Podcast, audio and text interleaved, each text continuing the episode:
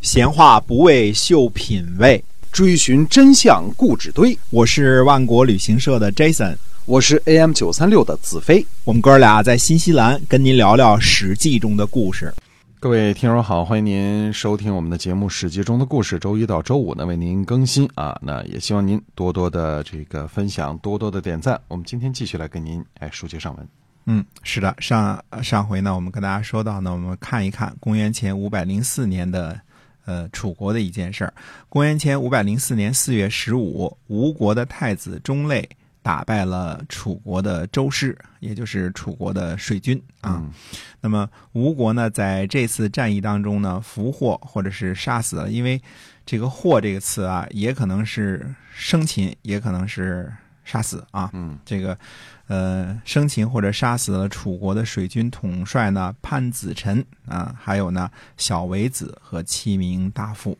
这个楚国呢，呃，朝野震动，这么说啊，呃，唯恐呢再遭到亡国之祸。令尹子西呢，嗯，却很高兴的说呢，说这下可以了。呃，就在这个时候呢，呃，子西主持着呢，这个楚国呢从郢都迁到了若啊。改革楚国的政治，安定楚国。呃，新迁的这个若呢，也改名为郢。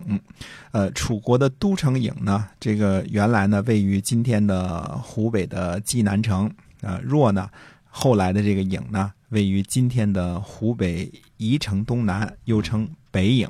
啊，对。公元前五百零四年的秋天八月呢，宋国的乐齐对宋景公说：“说诸侯当中呢。”唯独宋国侍奉晋国，现在呢，使节不出使晋国，晋国恐怕会不满意的。乐齐呢，又把这件事呢告诉了他的家宰陈寅。那陈寅呢说呢，说一定会派遣您去出使的。嗯嗯，过了几天呢，宋景公就对乐齐说说，只有寡人对您说的话呢，非常的满意啊，一定要派您去出使。果然是这么回事啊。那么陈寅说呢，说。立了继承人再起身，我们的宗族呢不会灭亡。呃，就连国君呢都知道，这次呢您是知难而行啊。岳琪呢就让儿子混啊见了国君，这意思就表示立他为继承人，在国君这儿这个备注一下啊。之后呢就动身了。晋国的赵简子呢去迎接他，并且呢在绵上请他喝酒。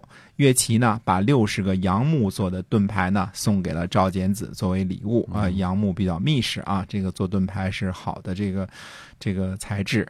陈寅说呢，说过去呢我们侍奉范氏，现在呢先生侍奉赵氏，又进献了礼物，呃，估计会惹祸，没办法挽回了。然而先生您死在晋国。这是为国而死，子孙呢一定能够在宋国发达。这个时候呢，晋国的中军将兼正卿是智利或者叫荀利啊。那么，呃，智氏的老大，排名第二的呢，应该是这个所谓的上军左范简呃范献子啊，应该是范鞅啊。这是在晋国这个六卿当中排名第二的。那排名第三的应该是这个赵简子赵鞅。啊，按照排名来说呢，他担任的职位呢应该是上军将啊，才排名第三呢。可是呢，赵简子呢年轻有为啊，经常以主帅的身份呢率兵出征，这是晋国新生代的政治明星啊。这个其风头呢，甚至压过了范献子啊，范鞅。那么。六大家族呢日益壮大，连唯一的这个远支的公族的骑士和杨舍氏已经灭亡了啊，十一个县都给人分了。但是六大家族之间呢，却不再是铁板一块了，相互之间呢，呃，明争暗斗呢，越来越明显了。那么，宋国呢，虽说是晋国的强有力的同盟国啊，但是也必须结交呢六卿当中强有力的人物为其后援。宋国呢。原来着意结交的是范献子、范鞅，他资格最老嘛，最有希望这个，呃，升任将来啊，升任正卿兼中军将啊，这个他是第二号的嘛，对吧？可是呢，宋国呢想和晋国搞好关系，要结交呢现在最有政治前途的赵鞅。嗯，赵简子。那么赵简子呢，精明强干，呃，巴不得呢也得到得到这些同盟国诸侯的支持，所以这次呢，宋国派人来出使啊，啊、自然是大老远的就出去迎接了，嗯，还一起呢私下喝酒。啊，看来着实想搞好跟岳琪的这个关系啊，因为岳琪是个能人嘛，对吧？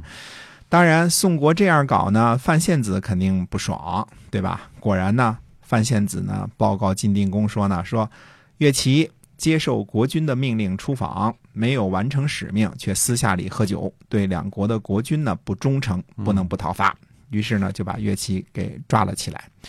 岳琪呢，呃，不得不做的事情呢，就是冒险去做了。嗯。但是呢，却得罪了范献子，对吧？嗯。啊，而范献子呢，指出岳琪的这个过错呢，确确实实是体制上存在的，对。就名正言顺的呢，把岳琪给抓了，嗯。嗯、并且抓了呢，这个赵鞅呢，赵简子呢，也说不出什么来。嗯看来这个时候赵简子还是嫩一些啊，这个私下里喝酒结交呢，不急在一时嘛，对吧？先得把国君的正事差事办了，这样符合这个这个政治正确嘛，对吧？结果呢，被人抓住了把柄，刚结交了岳齐，结果岳齐给抓了。嗯这个其中是很，因为现在呢，只有宋国呢对晋国最忠诚了啊，而岳齐呢是这个宋国的这个第一大谋臣，嗯等于是吧？最受这个这个呃这个国君的信赖的这么一个人，呃，当做大臣出使晋国，结果来了就吃了牢饭了，这个是会影响这个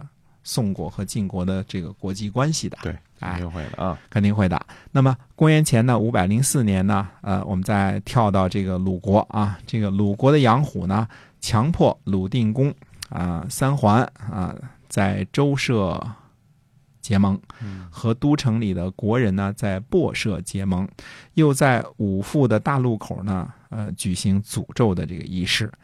周社呢是周公旦的庙，这是这个鲁国的这个宗庙嘛，对吧？对，哎，呃，等于是鲁国的这个对鲁国的宗庙。